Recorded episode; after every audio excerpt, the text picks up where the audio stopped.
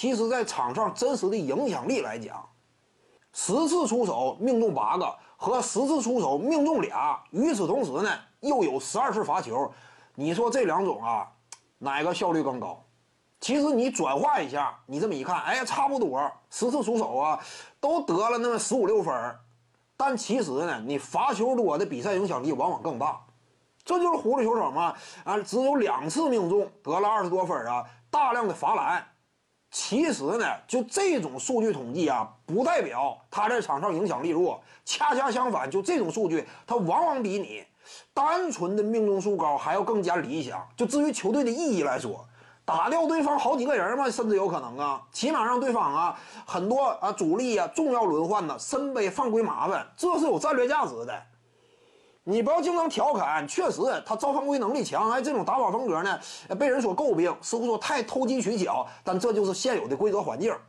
你至于说说他两次出手得这么多分如何如何，这不代表人家不行，恰恰相反，就这种啊技术的构成。当然，他这场比赛运动战命中率确实低。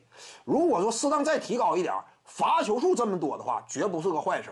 如果说这是，哎，你比如说你支持的某支球队啊，哎，他阵容当中有这么个球员，如果说这是你的主队的话，你会有不同看法，这是不一样的。就是这种这个效率啊，这玩意儿其实比较理想。为什么说狐狸球手可怕？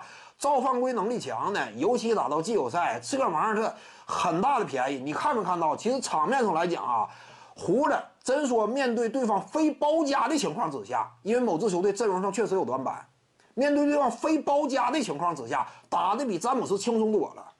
詹姆斯这也是，对方不包夹也是打的一个一个硬凿啊，打的挺累挺艰难。但是胡子打的你明显看出来不那么累。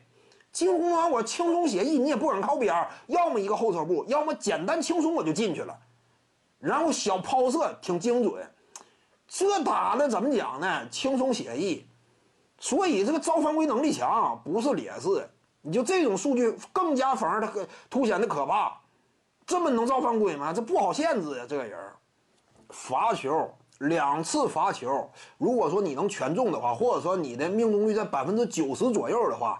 这两次罚球啊，比你正常运动战打进要有价值的多。你这就这个道理嘛？我不光得分，我还造了犯规了。整场比赛呢，每一节呀，对不对？到了一定犯规数之后，它就自动罚篮了，这是有价值的。至于每一节，至于整整场比赛来讲，无论是哎单一节次当中几队的罚球优势，还是说一整场比赛对方的犯规麻烦，都是极具价值的。因此，胡子两次命中。二十多分，这这更是可怕嘛！这个往往效率非常喜人，这造犯规能力就是被对方认为眼中钉肉中刺，对方感感觉极为这个头疼。但是你要是挤兑的话，你就感觉哎，这比赛打得真轻松，对方特别麻烦呐，放下来。徐静宇的八堂表达课在喜马拉雅平台已经同步上线了，在专辑页面下您就可以找到它了。